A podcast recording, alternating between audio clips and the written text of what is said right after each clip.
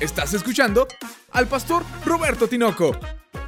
Vive una vida conforme al corazón de Dios. Palabra viva. Estoy hablando de que diga un no para protegernos. No, literalmente que esté en contra de aquello que oramos o aquella promesa que habríamos de recibir, que Dios diga no. Y cuando eso, amado, sucede, entonces sí, qué difícil es conservar la estabilidad, la esperanza, la fe. Por eso quiero hablarte acerca de cómo reaccionar, qué hacer ante el no de Dios y también cómo hacerle para mover el no de Dios en un sí nuevamente, porque es posible, amados. Te invito para que leamos juntos en la palabra del Señor, en el libro de Deuteronomio capítulo 3, los versículos 23 al 27. Veamos cuando Dios dice no. Dice la palabra del Señor y oré a Yahvé en aquel tiempo diciendo, Señor Yahvé, tú has comenzado a mostrar a tu siervo tu grandeza y tu mano poderosa. Porque ¿qué Dios hay en el cielo ni en la tierra que haga obras y proezas como las tuyas? Pase yo, te ruego, y vea aquella tierra buena que está más allá del Jordán, aquel buen monte y el Líbano. Pero Yahvé se había enojado contra mí a causa de vosotros por lo cual no me escuchó.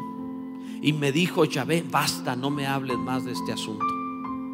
Sube a la cumbre del, del Pisga y alza tus ojos al oeste, al norte y al sur y al este. Y mira con tus propios ojos porque no pasarás el Jordán. Cuando Dios dice que no.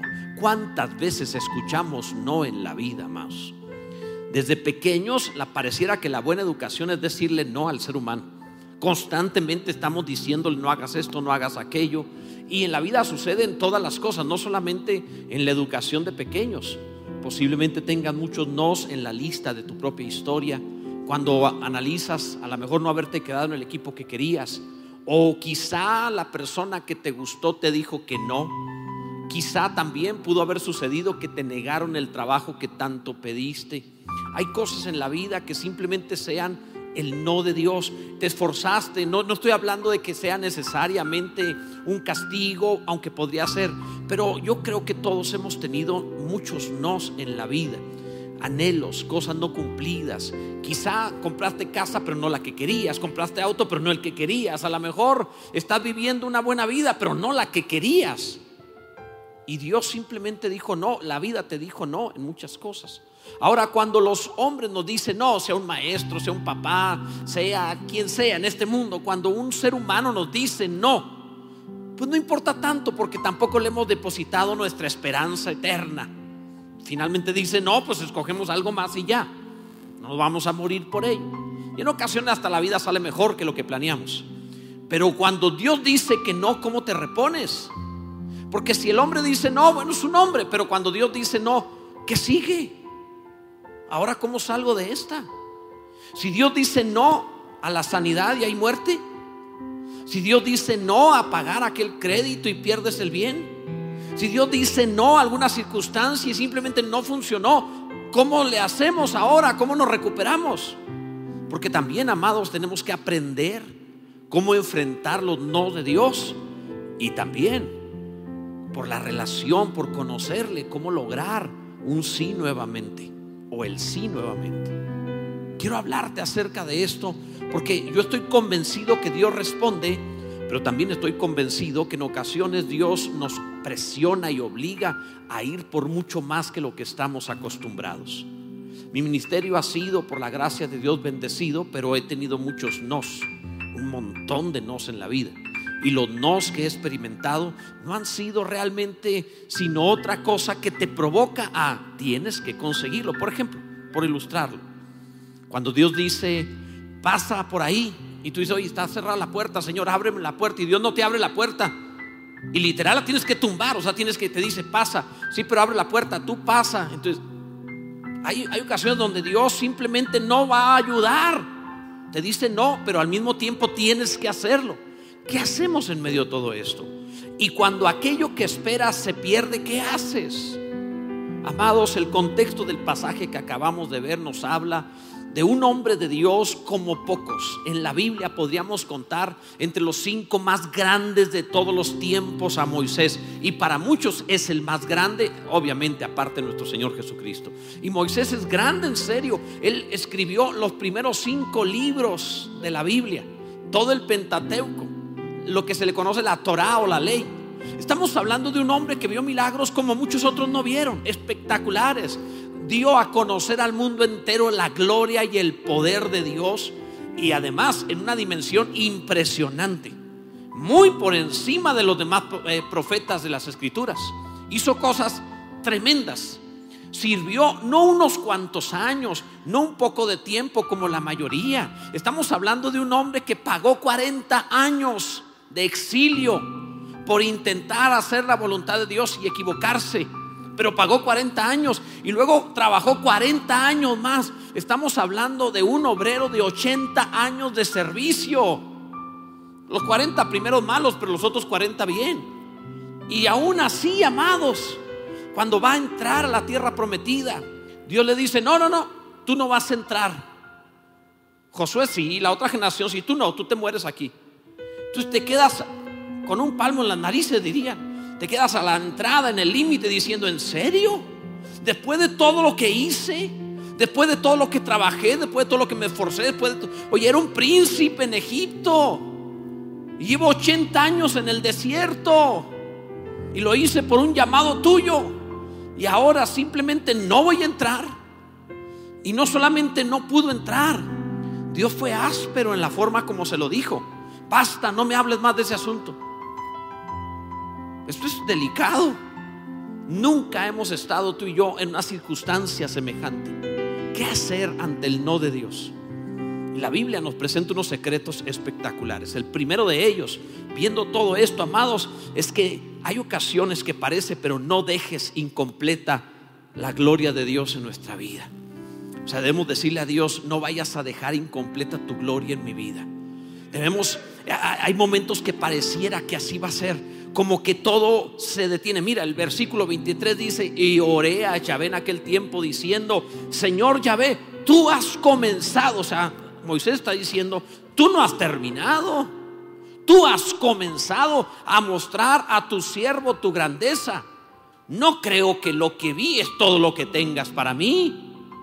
Es una parte pero tú apenas estás comenzando. Lo dice el viejo ya de 120 años, o sea, estás comenzando, tú apenas estás empezando a mostrarme tu gloria. ¿Cómo vas a dejar esto incompleto?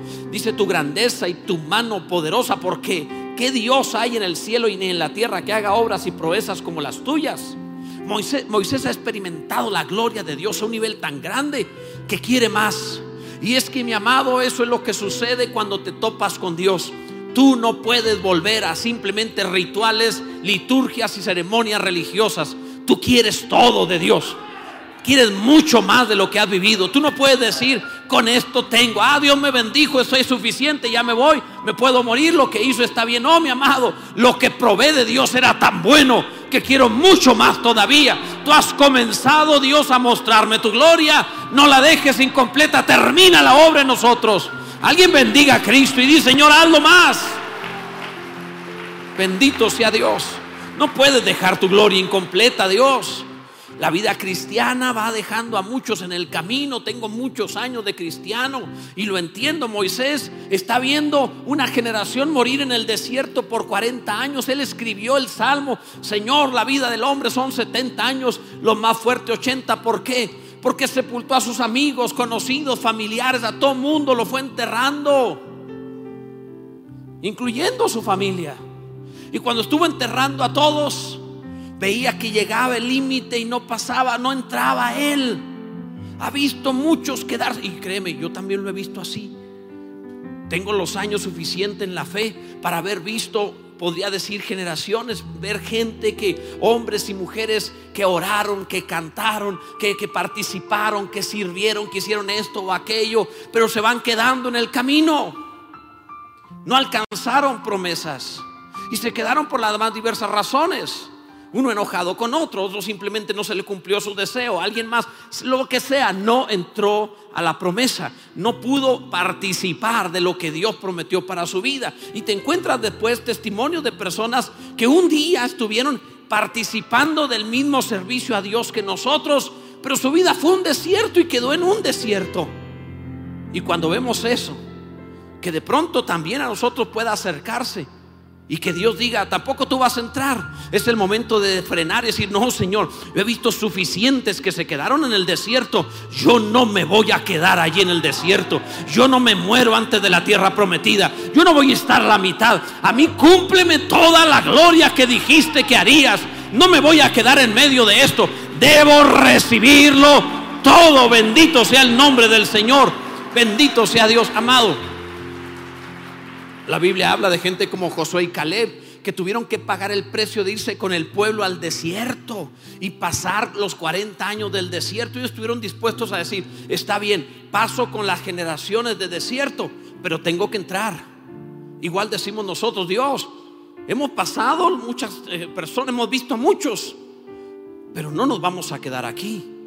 Hemos servido y amado mientras otros se fueron deteniendo, pero tenemos que llegar. No estoy hablando ni siquiera de salvación.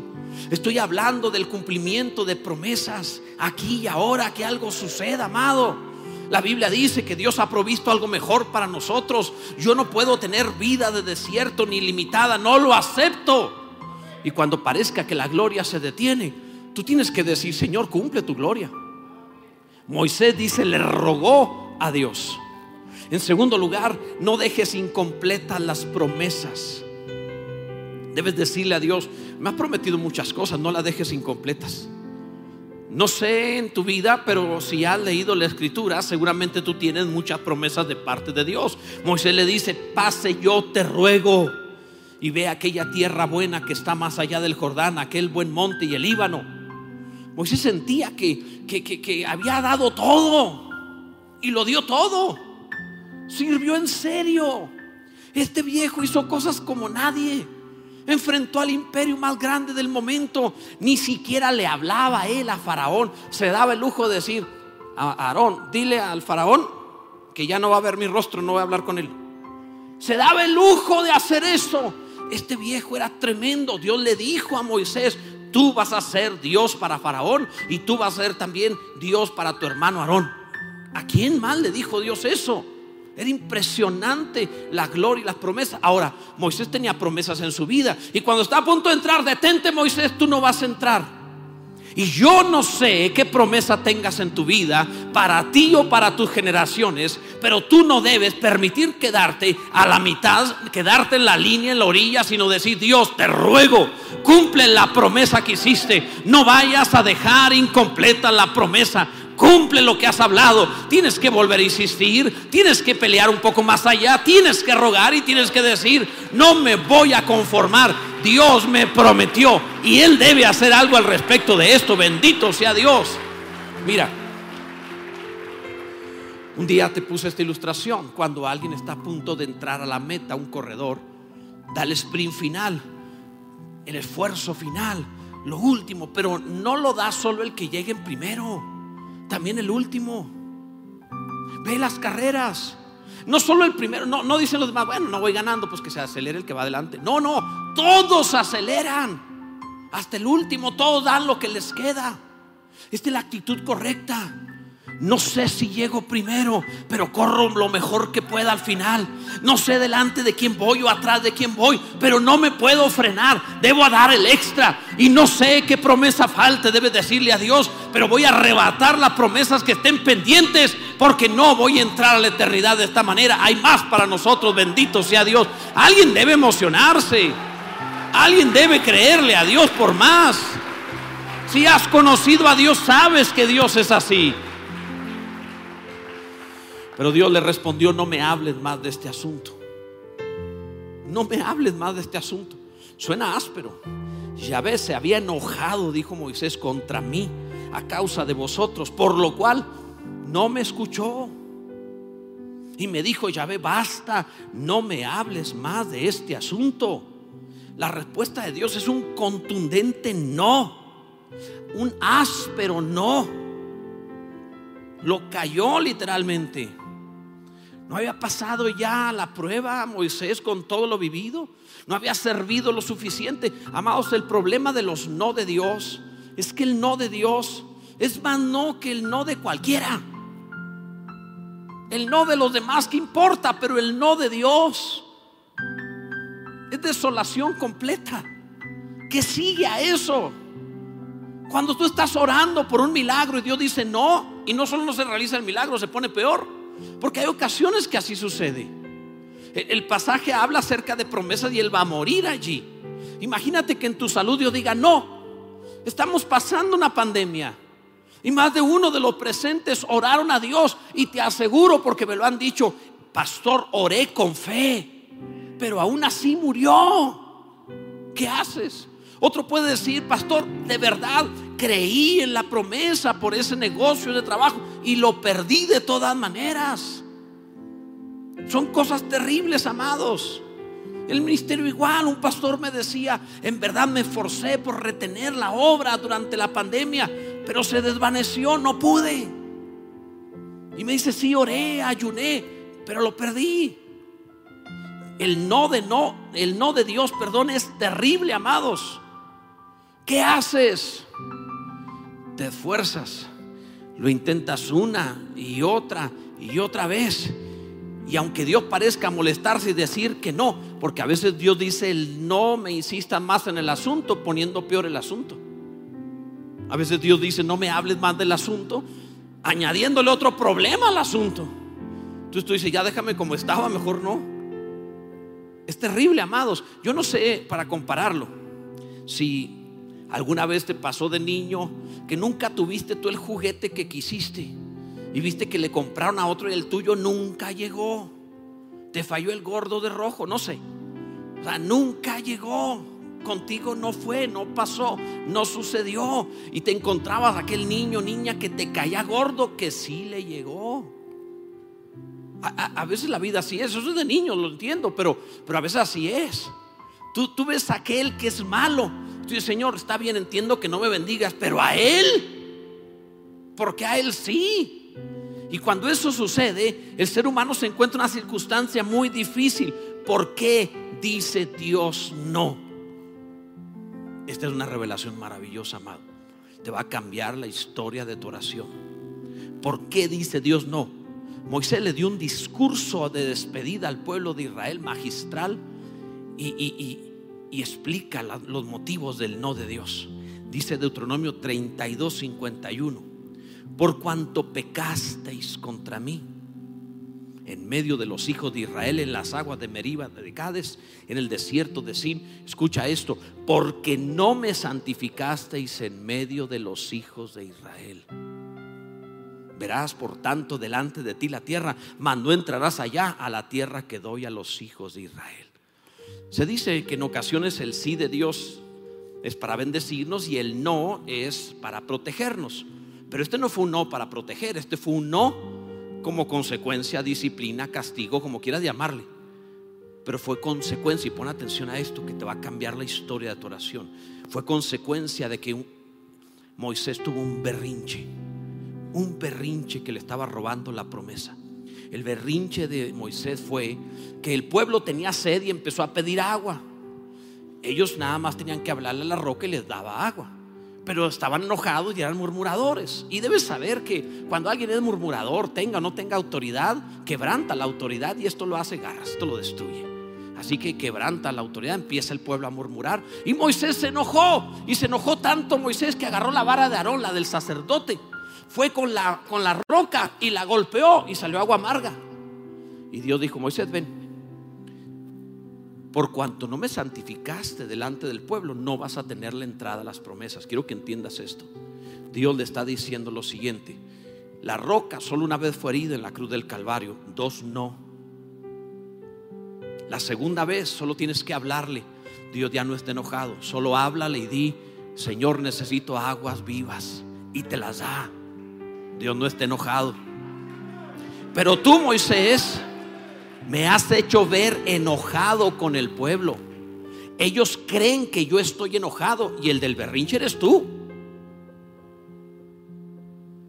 Por eso no vas a poseer la tierra. Cada vez que un ser humano golpea la roca, ahora la roca es la iglesia, el pueblo de Dios. Es decir, aquellos que el Señor, o sea, Moisés se enoja con el pueblo, golpea la roca. Algunos se enojan con su hermano y no se dan cuenta que en esto están golpeando la roca. Y Dios dice, tenía tantas promesas que darte, pero por cuanto tú estás haciendo un berrinche, haciéndome quedar mal a mí, como que yo estoy enojado, lo que dije que te iba a dar, no te lo voy a dar. Porque si no amas a tu hermano, no te lo voy a dar. La vara del sacerdote, solo háblale y fluyen aguas.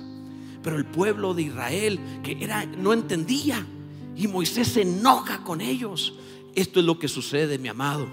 Muchas promesas que Dios tiene para su pueblo, que se lograrían en milagros y maravillas durante su oración, se pierde. Porque tienen un Dios enojado. Porque ellos están enojados con los demás porque ellos están molestos con otros. Es increíble, peleas con tu cónyuge y oras a Dios. Y Dios estaría obligado, Dios va a decir, no, acaba de golpear la roca, no voy a hacer lo que me pides. Es increíble que alguno enseguida en una cama de hospital, pidiendo un milagro por su pariente, tenga rencor hacia alguien más. Señor, sánale. Dios dice, no. Por cuanto estás golpeando la roca, mientras el mundo siga viendo a un Dios enojado por una iglesia enojada, no haré los milagros que te dije que te iba a hacer. Cuando cambies en esto y ames y bendigas y me santifiques delante del mundo y vean que yo no estoy más enojado, que mi ira la derramé en la roca en el Calvario una sola vez, que ahora solo tienen que orar, hablarme y yo los bendeciré cuando lo hagan de esa manera, volveré a bendecirles y les daré toda la tierra que prometí. Bendito sea Dios. El no de Dios, amados, es un resultado de emociones descontroladas, de emociones que se roban la promesa, berrinches, enojos, discusiones, rencores, envidias. Si supieras todo lo que te pierdes, no tiene sentido, amados. ¿Cómo va a decir Dios que sí a quien le dice a sus hijos que no? Ningún padre hace eso. Si tú quieres realmente tener, congraciarte con un hombre, ama a su familia. Pero si desprecia a su familia, no tendrás gracia con ese hombre. No podrán venir contigo a decir, te aprecio a ti, pero a tu familia la desprecio. No hay gracia contigo en cuanto alguien haga eso. El no de Dios se debía exclusivamente al berrinche de Moisés contra su pueblo. Y hay un montón de nos que el pueblo de Dios recibe por sus berrinches y emociones descontroladas contra su prójimo. No lo hagan más, amados. No estoy en este lugar para entretenerte, vengo de parte de Dios a decirte, tengo una tierra de promesas, de bendiciones y de gloria para ti. En el momento en el cual tú te atrevas a amar y bendecir sin mayor rencor, sin mayor división, sin mayor ataque contra mi pueblo, y te bendeciré, dice Dios. Bendito sea el nombre del Señor. Gloria a Dios. No es tan complejo, amados. ¿Qué hacemos entonces? Ok, ya hice el berrinche, ya me equivoqué. ¿Qué hago Dios? Dios le dice a Moisés que aún así suba y alce sus ojos. Dice el verso 27, sube a la cumbre del Pisga y alza tus ojos al oeste, al norte y al sur y al este y mira con tus propios ojos, porque no pasarás el Jordán. Esto es interesante, Dios le ordena, sube. Señor, no me diste el milagro no respondiste mi oración, no escuchaste lo que rogué. Y Dios dice, es verdad, no te oí, pero aún así que tu vida sea alta y que tu visión sea alta. Quiero que sigas creyendo en la sanidad divina, aunque no sanó. Quiero que sigas creyendo en la prosperidad y bendición aunque quebraste. Quiero que sigas creyendo que la familia es el diseño de Dios aunque hubo un divorcio. Quiero que sigas creyendo en mi palabra desde las alturas con gran visión aunque las cosas no estén funcionando. Tú te vas a mantener espiritual y fe o en la fe de Dios a pesar de todo. Eso harás. Bendito sea Dios. Ahí es donde algunos fracasan. Ahí donde la gente se retira. Ahí donde renuncian. Ahí donde dicen no vuelvo. Ahí donde no, no, ¿para qué seguimos adelante? Porque si no me lo concedió, ¿qué caso tiene? Dios te dice esto, escucha. Ponte en el monte y ve la tierra donde entrará el pueblo. Dios prácticamente está diciendo, quiero que te pares enfrente del podio y veas a los que les doy medallas y les aplaudas y te alegres por ellos. Dios bendijo a otro, gloria a Dios. El Señor sí bendijo a otro, Él es bueno. Dios sanó a alguien más, gloria a Dios, Él sigue sanando, bendito sea Dios. Y no te enojas, no te molestas. Has subido al monte y estás viendo la tierra a la, distancia. Estás viendo la bendición en otros. ¿Qué importa? No me bendijo a mí, pero está, Dios sigue siendo bueno. Dios sigue haciendo maravillas. Él sigue teniendo misericordia. Celebra. Amado, en esta posición algunos renuncian y se van. Y se pierden todo. Moisés podría haber quebrado la vara y ya me voy. 80 años de trabajo tirados. ¿Qué caso tiene? Si él hace esto, no tendríamos al glorioso Moisés, ni la palabra de Dios, no hubo profeta tan grande como Moisés, a quien Dios le hablaba cara a cara. No estaría esa palabra. Diría, también este se perdió y se fue junto con los murmuradores. Eso diría. Pero Moisés subió al monte y celebró y agradó a Dios. Bendito sea Dios. Y ahí, hermanos, donde aparece una porción de la escritura en la carta a los hebreos que dice que muchos recibieron, perdón, que muchos murieron sin recibir lo prometido. El verso anterior dice, de los cuales el mundo no era digno. Escucha lo que tengo de parte del Espíritu de Dios para ti. El mundo no es recompensa suficiente para alguien que sabe esperar, aunque no le cumplieran en vida la promesa. Bendito sea el nombre de Dios. El mundo no es recompensa suficiente para aquel que se mantiene en la fe cuando no le cumplieron las promesas. De todas maneras se mantuvo. Qué glorioso es Dios. Bendito sea su nombre. Bendito sea Dios. Alguien debe celebrar de veras, amado. Alguien debe adorar a Dios con todo su corazón y decir, Dios es maravilloso. Me voy a mantener, cumpla o no cumpla, yo estaré ahí.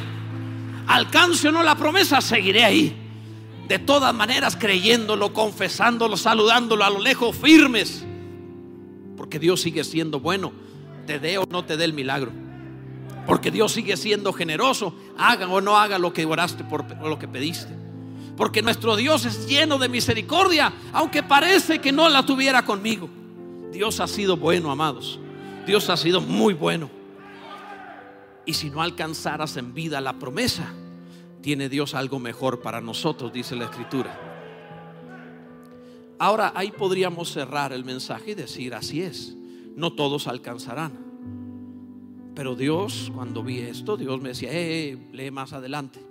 Así que me pasé al libro de Josué. Me dijo, no, más adelante. Entonces me fui hasta los salmos. Dijo, no, no, vete más adelante.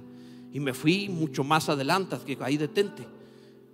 Porque en Mateo capítulo 17 viene cómo cambiar el no de Dios en sí. Dice, este es el infalible método ¿eh? para cambiar el no en sí. No falla. O se la dejo ahí. Es, una locura, amados. Todavía se puede, escucha.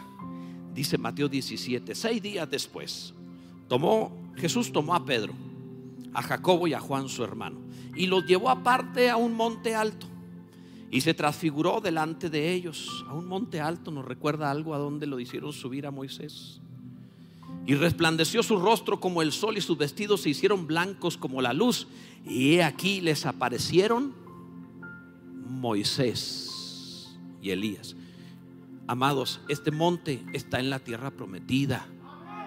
No está del otro lado del Jordán, está dentro de la tierra el viejo Moisés, después de muerto, está parado en la tierra prometida diciendo, no que no entraba, no que no me metía, no que era imposible, no que había dicho que no le hablara más del asunto, no que no me le iba a dar, no que no iba a tener la recompensa, que es que la había perdido, que ya no hablara de esto, que Dios había dicho no, pues estoy en medio de la tierra prometida, viendo cara a cara al Hijo de Dios Y ahí glorificado con el Hijo de Dios te puedo decir, Dios aún después de la muerte te cambia el no en sí. Bendito sea su nombre por siempre. Dios es glorioso. Bendito sea Dios. Ahora hay una enseñanza en esto.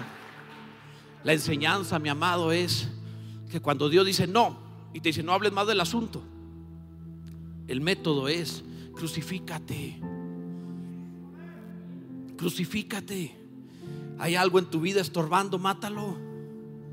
Una mala relación, un mal negocio, una mala actitud, el orgullo, la soberbia, mátalo.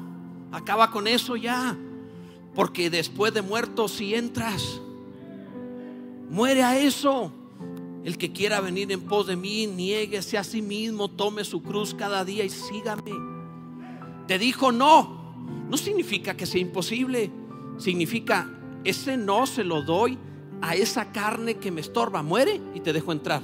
A ese berrinche, Moisés, muere esos berrinches y te dejo entrar. A ese carácter, muere ese carácter y te dejo entrar. A esas malas actitudes, esos vicios, esos malos hábitos, muere a eso y te dejo entrar. Cuando Moisés había muerto, Dios lo hizo entrar. Dios no le niega nada a un crucificado, amados, a pesar del no de Dios. Oh, escucha, la Biblia dice que había muerto Moisés. Y dice la escritura que Satanás y el arcángel Miguel se pelearon el cuerpo del viejo. ¿Para qué te sirve un cuerpo de un hombre de 120 años ya muerto? La Biblia dice que se lo pelearon. Vive de tal manera que el cielo y el infierno se peleen tus restos. Escucha lo que estoy diciendo porque no estoy hablando de la carne. Vive de tal manera que después de muerto, yo veo la palabra viva de esa manera, que después de nosotros muertos, tenga el cielo y el infierno que estar peleando una obra gloriosa que se levantó mientras tú y yo estábamos vivos sirviendo a Dios.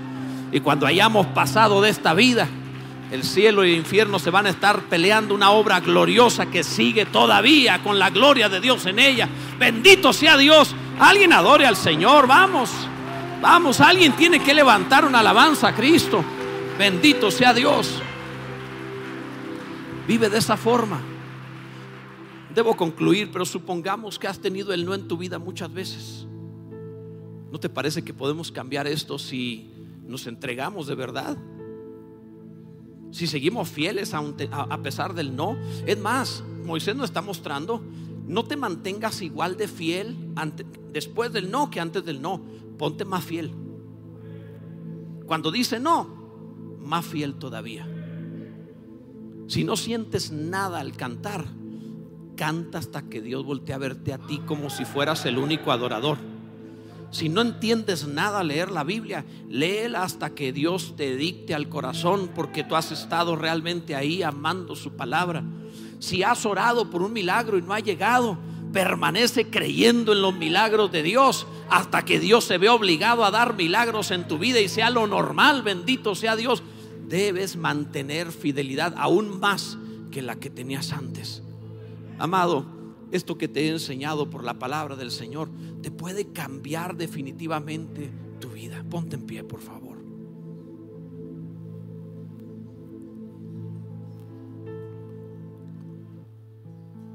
Cierra tus ojos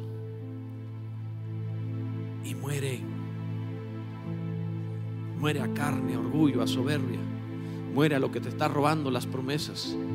Muere aquello que provoca el no de Dios. Porque ese no esta vez no fue para protegerte. Ese no en esta ocasión fue para decirte literalmente que tienes que cambiar. Atrévete, vamos. Hoy vamos a celebrar Santa Cena. Pero, ¿qué te parece si antes de celebrar volvemos a crucificarnos? Ven ante el Señor y di, Señor, la verdad es que yo necesito de tu gloria en mi vida, me entrego a ti, que sea yo muerto y que tú vivas en mí que se cumpla, Señor, tu palabra, Cristo se ha formado en mi vida. Aquí estoy ante ti. Deja de culpar a alguien más por los nos. Hazte responsable y di, sí, yo fui. Fue mi culpa. Moisés al principio culpaba al pueblo hasta que aprendió. Fui yo. porque golpeé la roca por segunda vez. No más berrinches, amado. No más berrinches. Ya, cuántas cosas te roban las emociones. No más, amado. Mi Dios, tu pueblo está hoy ante ti. Le he dado el mensaje que pediste que les diera. Ahora te ruego en el nombre de tu Hijo Jesucristo que tu Espíritu Santo en sus corazones transforme y venga a quitar carnalidad, soberbia, orgullo, lo que esté estorbando y produzca nuevas vidas. Y produzca hombres y mujeres que alcancen las promesas y que las hagan llegar a otros también, que sean los que metan a una generación al cumplimiento de lo prometido. Bendice a tu iglesia, mi Dios. Gracias por escuchar nuestra voz en Cristo Jesús. Amén, bendito sea Dios. Dios es bueno. Dios es muy bueno. Gloria a Dios.